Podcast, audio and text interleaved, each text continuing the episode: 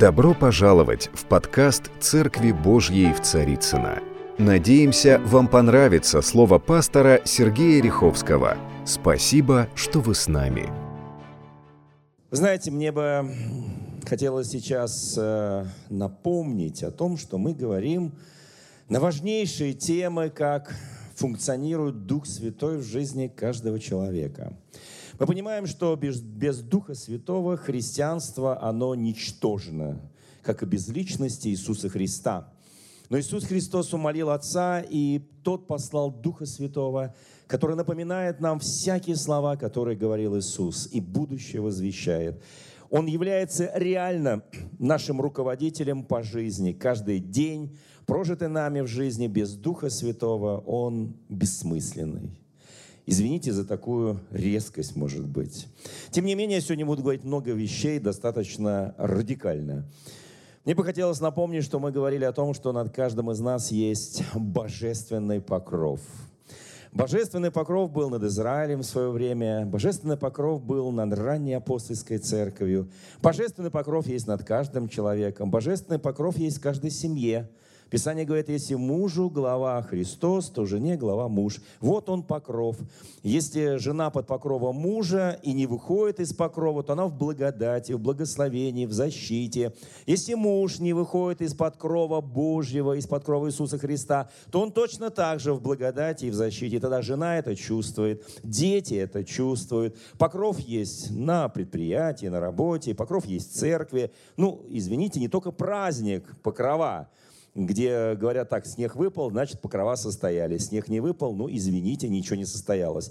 Могу сказать, что покров Божий к снегу и к зною, и к дождю, и к ветру не имеет ровным счетом никакого отношения. Псалом 90, так называемый в русской традиции «Живые помощи». Напомню там, что написано о покрове живущий под кровом Всевышнего, под сенью всемогущего покоится. Итак, живущий под кровом, то есть под покровом Всевышнего, под сенью всемогущее. Знаете, вот есть такое понятие, как под сенью крыл его, да? То есть это тоже покров, когда он тебя защищает, оберегает, когда он тебя ведет, избавляет. И здесь написано дальше, говорит Господь, прибежище и защита моя, Бог мой, на которого я уповаю. Вот мой покров, Бог, на которого я уповаю. И там написано, что Он избавит тебя от язвы, от стрелы, от врагов. Там сказано очень многие глубинные вещи – я скажу откровенно, покров для церкви сегодня, ну это, конечно, Бог наш, это, конечно, Иисус Христос, Сын Божий, но и в определенной степени, даже где-то в большей степени, это присутствие Духа Святого в церкви. На протяжении июля и августа мы будем подробно разбирать многие вещи о Духе Святом, Его качество, Его действие, как Он действует, как мы действуем в Духе Святом или бездействуем в Духе Святом. Но бездействовать в Духе Святом невозможно. В Духе Святом всегда есть действие. Если мы бездействуем, действуем, значит вопрос большой, есть ли Дух Святой в нашей жизни. Вы знаете, однажды одному величайшему, он, правда, называется малый пророк, но это нисколько не умаляет его пророческое действие. Пророк Захария. В четвертой главе ему было видение, очень важное видение, и я могу сейчас просто напомнить об этом, потому что это важнейшее видение. Вы знаете, у Духа Святого есть э, различные символы. Например, огонь, например, ветер, например, вода. Ну, много символов. Голубь, например. Но есть один символ, который не очень замечен нами. И который мы как бы даже не соотносим к символам. Ну, с водой здесь все понятно, потому что из чрева потекут реки воды живой. Так Дух Святой, собственно говоря, работает в нашей жизни. Ну, с огнем тоже понятно. И почили на них языки огненные, они исполнились Духа Святого. С ветром все понятно. От несущего сильного ветра дом наполнился. Вы знаете, и с голубем тоже понятно. Голубь сошел на Иисуса Христа, и Иоанн увидел, что на нем почил Дух Господень. А вот с маслом – Ну, все представляют масло, оливковое масло, да, ну, подсолнечное, сейчас я сливочным не говорю, подсолнечное, оливковое, то есть из чего делают мира, помазание и так далее, да. Вот это вот масло, которое изливалось на головы пророков, на головы царей, помазание, масло. Вот, смотрите, задолго до пришествия Христа, за столетие, 4 главе книги пророка Захария написано, «И возвратился тот ангел, который говорил со мной, пробудил меня, как пробуждают человека от сна его». Вы знаете, мы сегодня в конце, во второй части проповеди рассмотрим, как пробудится церковь.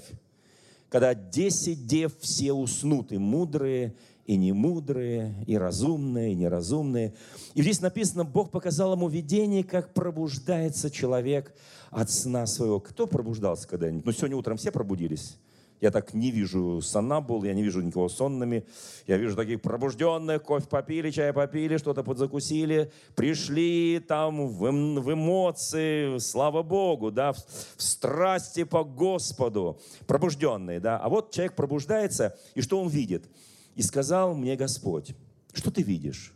Я отвечал ему, вижу светильник весь из золота, и чашечка для илея наверху его, и семь лампад на нем, и по семи трубочек у лампад, которые наверху его, две маслины на нем, одна с правой стороны чашечка, другая с левой стороны чашечки. И отвечал я и сказал ангелу, что это, господин мой? Бог показал ему уникальное видение, которое имеет отношение к сегодняшнему времени – которое имеет отношение ко всем периодам церкви. Это уникальнейшее видение. Здесь было показано, что светильник драгоценен из золота, потому что мы с вами лучше, чем золото, хотя и огнем очищенное. И здесь написано, что чашечки для елея, семь лампад, семь периодов церкви, семь периодов, которые пройдут в этом мире. Сегодня Дух Святой могущественно начал действовать во всем мире за столетия. Столько людей пришли к истине, к познанию. Сегодня евангельская церковь, крещенная Святым Духом, мощно развивается в мире. Это свидетельство. И там Здесь сказано, помимо там есть две маслины, маслина – символ Ветхого Завета, и новая маслина – символ Нового Завета. И по этим трубочкам, по этим чашечкам течет елей, течет масло, потому что без масла эти светильники, извините, никому не нужны. Если они никому не светят, толку из того, что они из золота. Какой смысл, что у них там красивые маслины, чашечки, там что-то все переливается. Но кроме как для удовольствия глаз, это ничего, ничего больше не доставляет. Но когда загораются светильники, когда церковь горит огнем Святого Духа, вот тогда приходит свет в этот мир.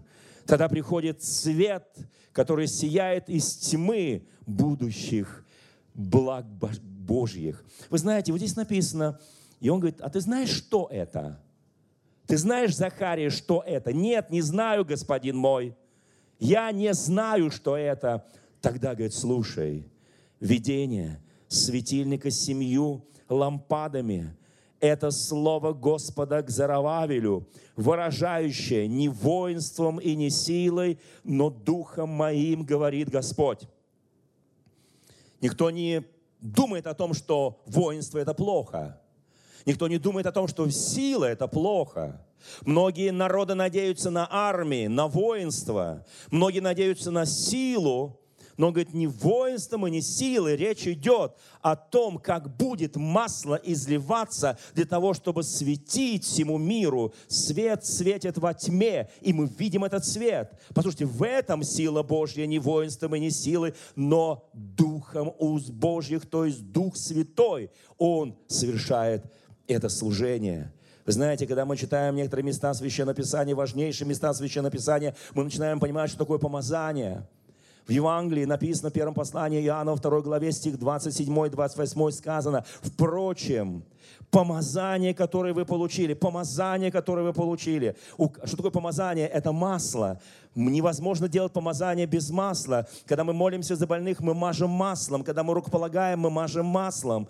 Когда помазание – это один из символов Духа Святого, помазание, которое мы получили. Здесь написано «мы получили», которые получили. Скажи соседу, ты получил помазание, у тебя есть помазание. И не надо говорить «я никем не помазан». Когда Давид был помазан, то в это же самое мгновение от Саула отошел Дух Святой. В это же самое мгновение, послушайте, помазание, оно делает действие. Помазание, которое в нас, оно делает действие. Помазание, которое вы получили от Него, то есть от Иисуса Христа в вас пребывает, скажи, в тебе пребывает. И не надо говорить, ничего во мне нет, я такая непонятная пустышка. Нет, есть тебе это помазание, ты получил это помазание. И там написано, и вы не имеете нужды, вот когда я это говорю некоторым, которые надеются на священников, на епископов, еще на что-то, на эти земные опоры.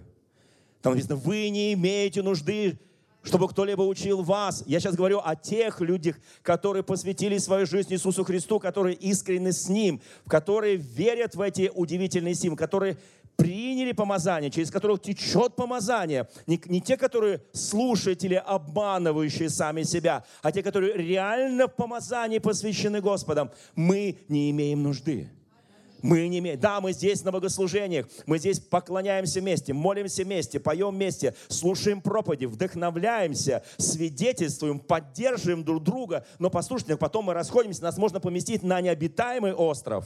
И это помазание, которое в нас, оно будет учить нас, и оно напомнит тебе и мне все слова, которые говорил Иисус. И мы не нуждаемся, чтобы кто-то учил нас. Я здесь не просто, чтобы учить, а просто напомнить определенные истины Божьи, послушайте, не через меня люди приходят к познанию истины, а через того, кто является истиной. Иисус – путь, истинной жизнь. Только через Него. И вот это помазание, это Дух Святой, который учит нас, напоминает нам. И дальше написано, вы не имеете нужды, что кто-либо учил вас, но как само сие помазание учит вас всему, и оно истина, не ложно, то, чему оно научило вас, в том пребывайте. Слушайте, это удивительные вещи. Это удивительные вещи. Слово открывается, Слово оживает. И когда мы читаем Священное Писание, когда мы назидаем себя на святейшей вере, происходит уникальное действие. Мы приобретаем масло мы приобретаем Дух Святой. И в наших светильниках, в этих трубочках, в этих лампадках начинает функционировать это масло. Послушайте, и оно горит. И тогда я являюсь воистину светом Божьим здесь на земле.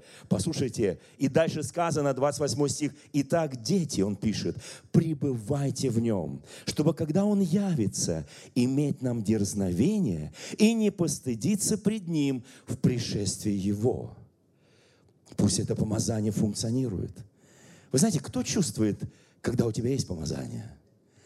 А кто чувствует, что ты его там в угол загнал, там где-то размазал тонким слоем, и оно уже в тебе не работает, и ты пытаешься его собрать там тряпочками, еще чем-то, а должны быть потоки воды живой. Послушайте, из чрева твоего, так написано в Священном Писании, они будут течь в жизнь других людей. Это не ты течешь, а, течешь, а помазание течет, это Дух Святой течет, это принципиальная разница. Всякий, делающий правду, рожден от Него ибо Он праведен. Так написано в этой же главе, первое послание Иоанна. И так сказано, «Итак, дети, пребывайте в Нем, когда Он явится». Вы знаете, я знаю, что Он явится. Кто вообще знает, что Он явится?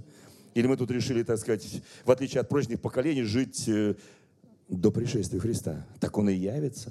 Так это и будет пришествие Христа, собственно говоря. Знаете, помазание это очень сильно, но помазание связано с маслом. Вы знаете, это очень важно. Помните, мы говорили в прошлый раз немножко о том, что иногда у нас бывает неправильное покрытие. Иногда неправильное покрытие. Иногда мы надеемся на фиговые листочки. Мы даже немножко ударение переставили в слове фиговый. Помните, кто помнит? Фиговый. Они себя прикрыли смоковными листьями. Так написано. Это были фиги. Они прикрыли. Они думали, что они защищены. Но Бог видит, что ты обнажен, наг, нищ, беден. Бог смотрит на это фиговые листочки и говорит, ты слишком надеешься надеешься на фиги. Это покрытие, но дьявольское. Это покрытие греховное. Это покрытие, не имеющее отношения к Духу Святому. Мы только что прочитали, что живущий под кровом Всевышнего, под сенью всемогущего покоится. Вот это наше покрытие. А покрытие фиговое – это не наше не наше покрытие. Друзья мои, хочу, чтобы мы понимали эти вещи, чтобы мы не путали эти вещи. Вавилон, когда строился Вавилон, люди имели потребность быть под каким-то покрытием. Люди говорили о том, что они не чувствуют дальше покрытия Бога, как им показалось. Они восстали против Бога. И тогда они говорят, мы сделаем себе имя, прежде чем разойдемся по всей земле. Мы построим башню до неба. Цель выше Бога, цель гордыня и высокомерие. И они стали строить эту башню. И Бог сошел и посмотрел. Они себе строят не то покрытие – дьявольское покрытие, покрытие гордыни, тщеславия. И тогда Бог смешал их языки. И они не понимали друга, они расселись по всей земле. И потом превратились в племена, народы, нации, разные культуры, разные стали. И стали враждовать друг против друга. А вот в день Пятидесятницы тоже произошло смешение языков. В этой комнате находилось 120 человек – которые там находились, в Сионской горнице. И внезапно они услышали шум от несущего сильного ветра. И этот шум настолько их увлек, что огненные языки почили на каждом из них. И они вдруг внезапно заговорили на иных языках. То же самое действие произошло, что и в Вавилоне. Только там был фиговый покров, извините, да, а вот здесь был Божий покров – тоже произошло смешение, и люди из разных национальностей, когда они вышли на площадь базарную, они слушали их говорящих на их языке и на их наречии. И вот это объединило, это не рассеяло, это объединило. Итак, почему? Потому что нет иного имени, кроме имени Иисуса Христа, который способен объединять, который дает покров Божий каждому человеку. Это было возвращение к Богу. Вавилон – это бунт, а здесь возвращение к Богу. Мы с вами вернулись к Богу, с чем я вас, дорогие мои, себя тоже поздравляю. И это вообще удивительно. Убери покров дьявола в своей жизни. У тебя должно быть масло, масло Святого Духа, которое функционирует в тебе. И оно не только в тебе, оно должно быть еще и в запасе. Кто знает, что оно должно быть еще и в запасе? Оно достаточно, чтобы пережить сложные времена. Оно должно быть в запасе у тебя – вы знаете, но что такое сложные времена, как их переживать? У всех людей бывают сложные времена. Как мы относимся к сложным временам, чтобы нам не потерять его покров? Святой Дух ведет нас, кровь Христа и Его страдания, Его плоть, они ведут нас. Это истинный покров. Когда мы теряем покров, то мы теряем защиту, охрану. Послушайте, иной покров, кроме Божьего, не работает. Отсутствие Его покрова поражает людей, и скрытые грехи начинают выходить наружу. И твое поведение, оно начинает меняться, потому что ты без покрова. Покров Божий – это оправдание без покрова, постоянное обвинение дьявола. Он тебя покроет фиговым листочком и говорит, о, ты, ты будь уверен, тебя Бог не видит. Бог видит тебя. Бог должен был принести жертву, чтобы покрыть человека кожными одеждами. И потом Он показал на жертву Иисуса Христа на Голгофе. Эта жертва удовлетворит Бога. Удовлетворит Бога. Это даст истинный покров. Мы с вами облачены в истинный покров. Это, это очень важно, друзья мои. Я хочу, чтобы мы понимали эти вещи. Без покрова дьявол постоянно, если тебя начинает постоянно обличать дьявол, неважно каким методом. Это не означает, что ты впал во все тяжкие, тебя дьявол обличает, тебя Бог обличает, когда ты впал во все тяжкие. Но если ты живешь в праведности, если ты ищешь лица Божьего, и дьявол начинает тебя, начинает тебя. Помните, как Иова? Ведь дьявол не мог к нему подойти. Он не мог к нему на километр подойти.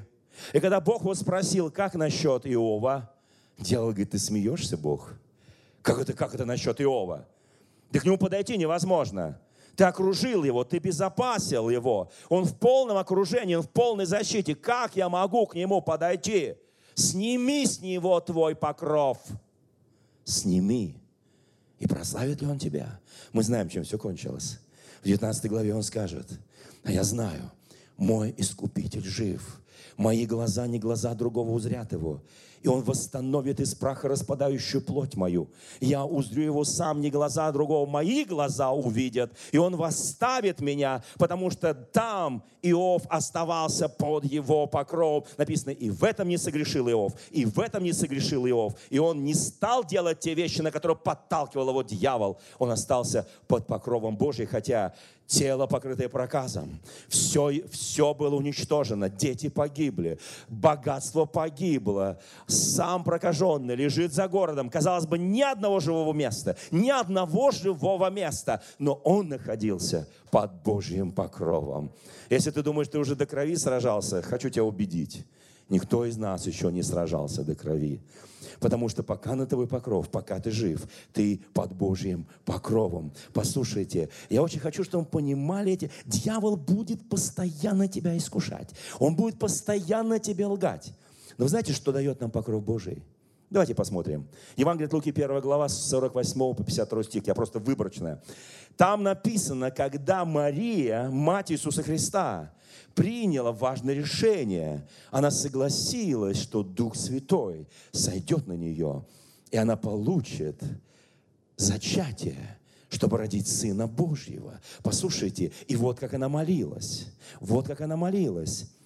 Здесь сказано, что презрел он на смирение рабы своей на смирение презрел. Там, где гордыня, там, где тщеславие. Послушайте, если у тебя есть тщеславие, гордыня, превозношение и подобные качества, ты не под Божьим покровом.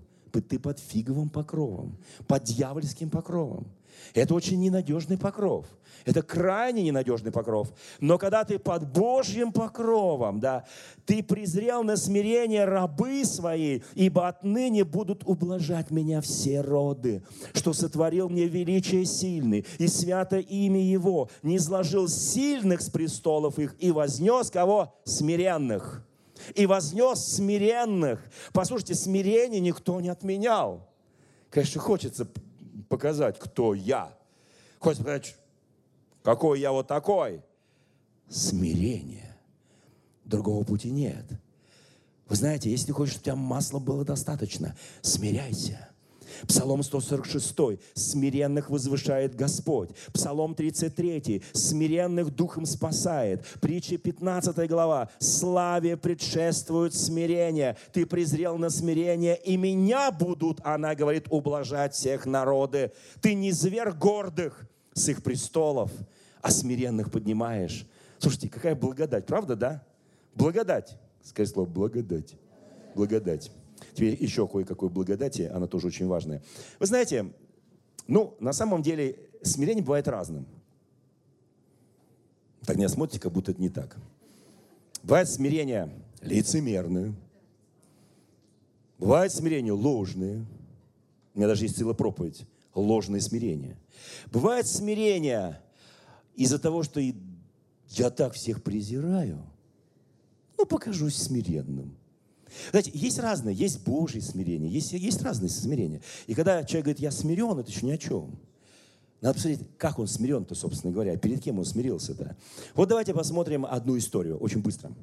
Это знаменитая история, Евангелие от Луки, 7 глава, с 2 по 9 стих. Я не буду читать, я просто напоминаю события. Важнейшие события.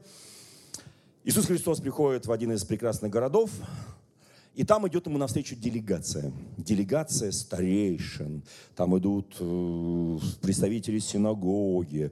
Ну, там власть такая идет, местная, еврейская власть.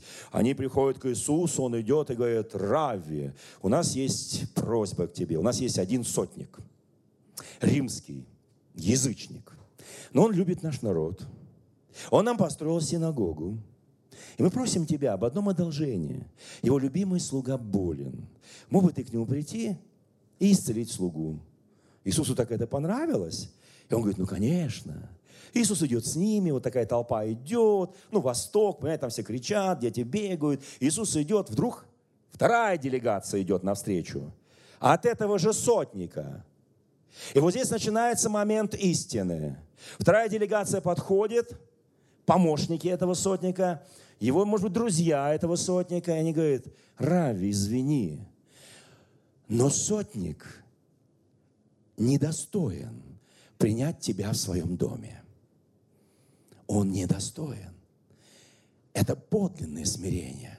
Это не смирение гордыни. Это не смирение ложное. Он посчитал себя недостойным, чтобы ты вошел под кров его дома.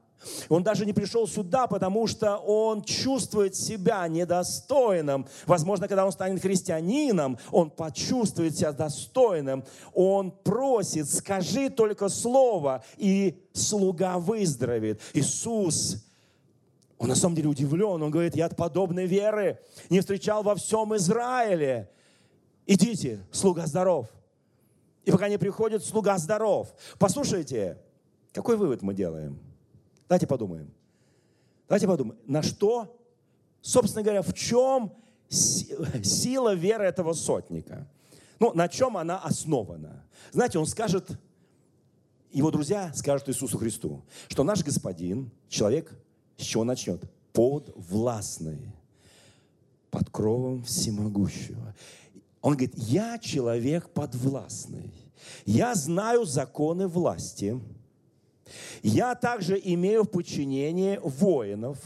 Я могу ими повелевать. Но послушайте, друзья мои, первое слово важно. Могущество сотника не в этих ста воинах, он сотник, сто воинов. Вы знаете, некоторые из нас имеют там, не знаю, помощников, там, подчиненных. И думают, я такой крутой, у меня там вот там 10 подчиненных, там, не знаю, 50. И это мое могущество, я могу ими повелевать. Глупость. Полная глупость. Если ты не под, кров, не под покровом всемогущего и Всевышнего, ты никем не можешь повелевать. Потому что он не зложит тех, которые думают, что они могут повелевать эту гордыню не изложит. Могущество веры сотника заключалось в том, что он не полагался на эту сотню воинов. Он полагался на другой авторитет. Он говорит, я подвластен. Над ним была мощная, могущественная Римская империя. И если бы кто-нибудь покусился на него, или на его воинов, они бы имели дело с мощной римской военной машиной. Мы забываем, как христиане, что мы точно так подвластны Иисусу Христу. Скажи, я подвластен, я подвластен. Знаете, не убегай из-под власти, чтобы масло постоянно, Дух Святой поступал в твою жизнь. Потому что, послушайте, если я не под властью, то все остальное бессмысленно. О, у меня такая, у нас такая мощная церковь, у нас вот это, у меня там деньги есть, у меня машина есть, квартира. Слушайте, это может как, как у Иова в один день. Вот в один день, в один день, услышьте меня, в один день. Но никто не мог снять покров с него, потому что он доверял Господу.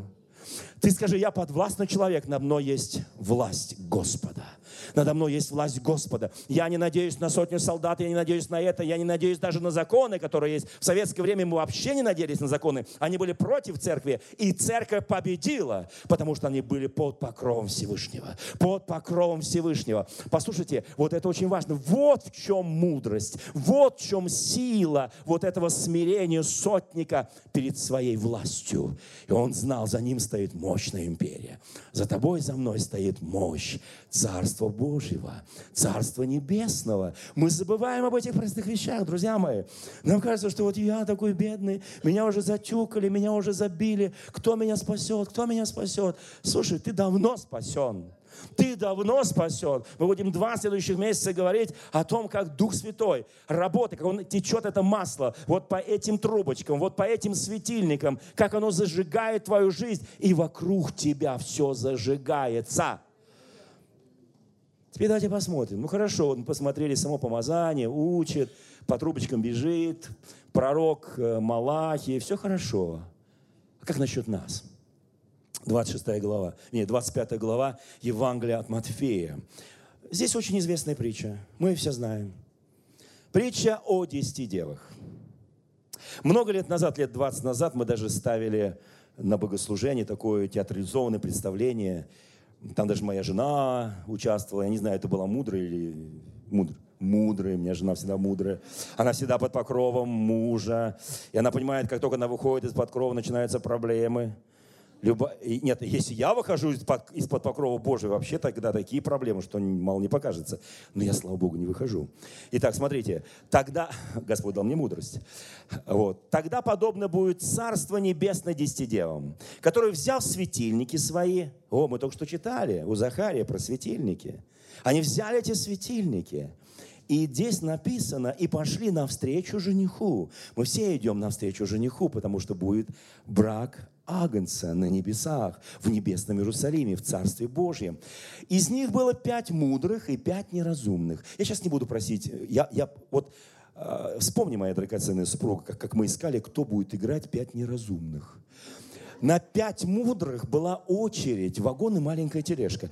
А на пять мы просто умоляли, говорили, что это в жизни не будет. Вы же не суеверны, ну сыграйте, пожалуйста. Это было так сложно найти. На пять неразумных. Все хотели быть мудрыми. И дальше написано, неразумные, взяв свои светильники, не взяли с собою масло. Вы знаете, то масло, которое, тот Дух Святой, который в нас, он Услышьте меня, пожалуйста. Он должен постоянно, постоянно дополняться. Помимо масла, которое в моем светильнике, а, а Дух Святой – это мой покров. Помимо масла, которое в моем светильнике, у нас должны быть сосуды сосуды, в котором есть дополнительное масло, то скажет, да мне хватит, на мой век хватит, как-нибудь доползу до Царства Божия. Но это ложь, это неправда, послушайте, потому что могут прийти такие времена, когда тебе, может быть, масло-то и продадут из тех, кто не вознесется и останется для страшного суда для страшного бедствия, для страшных испытаний. Услышьте меня, пожалуйста, я сейчас очень серьезно говорю. Я говорю, потому что я вижу, как пробуждается сегодня церковь, которая является церковью, крещенной Святым Духом, как пробуждается сегодня евангельское движение во всем мире, как сегодня весь мир катится в определенные вещи, и уже никто не, не думает о том, что как это будет, там какой-то огонь откуда-то. Слушайте, огонь откуда угодно выйдет. Для меня даже это, я вообще, я вообще не думаю об этом. Я думаю о том, чтобы церковь, она светила. Вот эти все семь периодов церкви, вот эти вот чашечки, вот эти трубочки, вот эти сосуды, вот это масло. И там сказано, смотрите, мудр, они не взяли с собой масло. Мудрые вместе со светильниками своими взяли масло в сосудах. Зачем мы приходим сюда в церковь, если помазание нас и учит, могу дома сидеть и все научиться, могу вообще по компьютеру, по интернету смотреть богослужение. Да, бывает такой момент, где где-то там находишься в отпуске, в деревне, смотри сколько угодно. Но если у тебя ноги работают, приди в церковь. Запасись этого масла. Возьми с собой дополнительно сосуды. У нас есть разные сосуды. Сюда заходит, в сердце заходит, во внутренний человека заходит. У нас сосудов очень много на самом деле. Их нужно все заполнить маслом. Скажешь, зачем? Ну, раз у меня уже светильник горит и горит. О, друзья мои, бывают разные времена. Бывают трудные времена. Смотрите. И написано, и как? А эти мудрые взяли еще и дополнительно масло. Я сейчас не буду задавать глупейший вопрос, у кого есть дополнительное масло.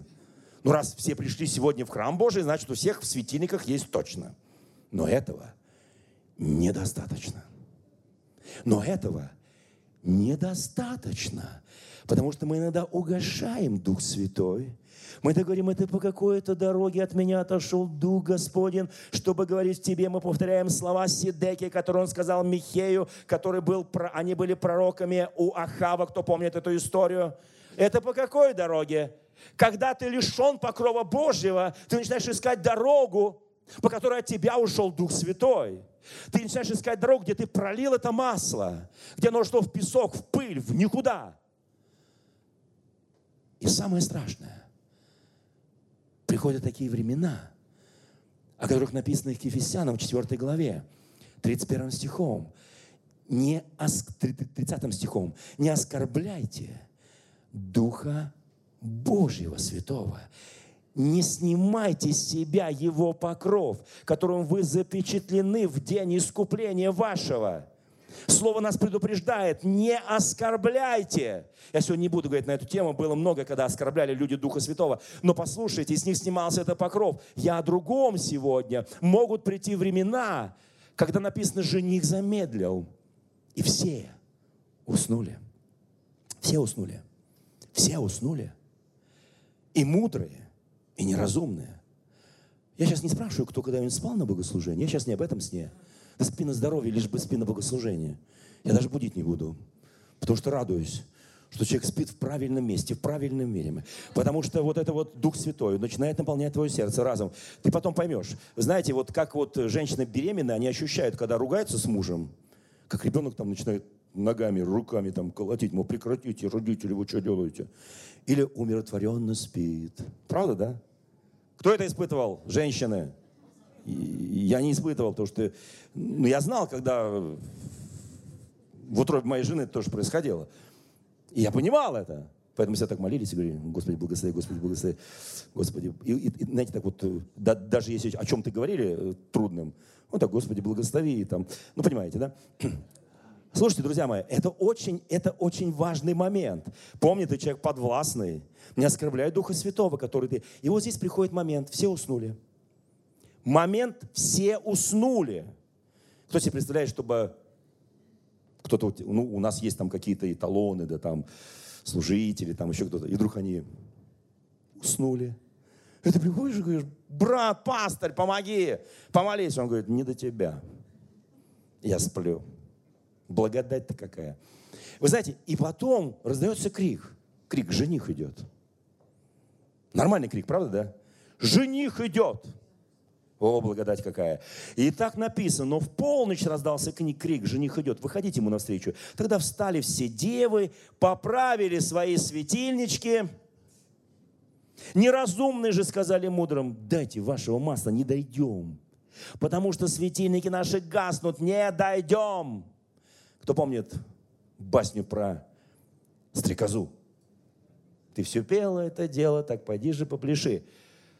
Вы знаете, что такое лето? Вот сейчас лето. Ну, отдохнем, отдыхайте. В деревню, в деревню. На, на юг, на юг, там, за границу. Пожалуйста. Но лето, вот все, что ты посеял весной, если ты не обработал летом, ты не пожнешь осенью, и тогда зиму останешься без еды. Лето – это не только отдохнуть. Я за то, что отдыхать. И да Господь всех отдохнуть. У нас сейчас уже процентов 20 церкви уже отдыхает. Слава Богу. Но помните, что лето – это тяжелая прополка, работа, сырнички удаляешь, чтобы свобода была для хороших э, продуктов, чтобы они выросли, понимаете, чтобы хорошие вот эти вещи выросли, чтобы их не заглушало. И ты работаешь, чтобы осенью было что пожать. И зимой было что кушать. И физическое, и духовное. Когда придет зима, когда все уснут. Неразумно говорит, дайте нам немножко вашего масла. А мудрые сказали – чтобы не случилось недостатка и у вас, и у нас, не дадим. Ну, они так не сказали, не дадим, они просто сказали, недостатка, чтобы не случилось. Пойдите лучше к продающим и купите себе. Опа! Какие нехорошие сестры. Отказались помочь. Ну, светильничек надо подкормить немножко, ну, маслица плесните чуть-чуть. Придет время – когда ты скажешь, дай немножко мне масла, и тебе скажут, нет. Полгода назад дал бы, год назад дал бы, три года назад дал. Нет. Я не хочу, чтобы со мной случилось, что у меня будет недостаток масла, чтобы я не дошел. И когда они придут, купивши масло, а можно будет купить какие-то там останутся, кто не вознеслись, и вот когда они придут, двери будут закрыты – и они будут стучаться и говорить, пустите нас. А жених скажет, а вы кто? А мы вот там ходили, сейчас купили. А кто вы? Мы пять неразумных. Я не знаю, кто вы. Я вас не знаю. Радикально, правда? Неприятно. Но послушайте, вот что написано. И на этом хочу закончить сегодняшнюю часть проповеди. Евангелие от Матфея, 12 глава. «Всякий грех и хула простится человеком». Всякий грех и хула простится человеком. Услышьте меня, пожалуйста. А хула на духа не простится. Мы не можем дать вам масло. Мы не можем дать вам масло а хула на духа не простится человеком. Если кто скажет слово на Сына Человеческого, простится ему. Если же кто скажет на Духа Святого, не простится ему ни в всем веке, ни в будущем веке страшно впасть в руки Бога живого. Послушайте, страшно выйти из-под Его покрова, страшно оказаться без масла. Я очень хочу, чтобы мы бодрствовали. Ты не смотри на других. Послушай, он не хочет собирать масло, а она не хочет собирать масло. Она говорит, да ладно сегодня, что ты там еще, впереди еще жизнь. А ты собирай масло. А ты собирай масло, а ты читай Евангелие, а ты молись, ты делай Божью работу, ты благовествуй Евангелие, ты приходи в церковь, ты открывай новые общины, новые домашние группы, новые церкви. Послушайте, чтобы масло, потому что когда ты начинаешь служить, тебе нужно масло, нужно масло, нужно масло. Ты не можешь служить без Духа Святого, без масла. Послушайте, это страшно, что здесь написано. Что такое хулить? Согласно словаря Даля, не одобрять, порочить, унижать, осуждать, обзывать дурным, плохим, негодным. Послушайте, есть такое русское выражение «хулою не вознесешься». Хулою не вознесешься. Имеется в виду в день Вознесения. Исайя 63 глава, стих 10. Почти конец Исаия. Но они, то есть Израиль, возмутились и огорчали Святого Духа Его. Это Ветхий Завет. Это не Новый Завет. Это Ветхий Завет. Они огорчали Духа Его. Поэтому Он обратился в неприятеля их и сам воевал против них. Они говорят, Бог, прости. Он говорит, вы огорчили Духа Святого. Он очень нежный, он очень ранимый. Огорчайте меня, Бог говорит, огорчайте моего сына, но его не трогайте. Я буду говорить целых два месяца вперед о природе Духа Святого. Я очень хочу, чтобы мы почувствовали Его силу, Его ранимость, Его высоту, и как Он нежен. Дорогие друзья, спасибо, что были с нами. И до встречи на следующей неделе на подкасте «Церкви Божьей в Царицына.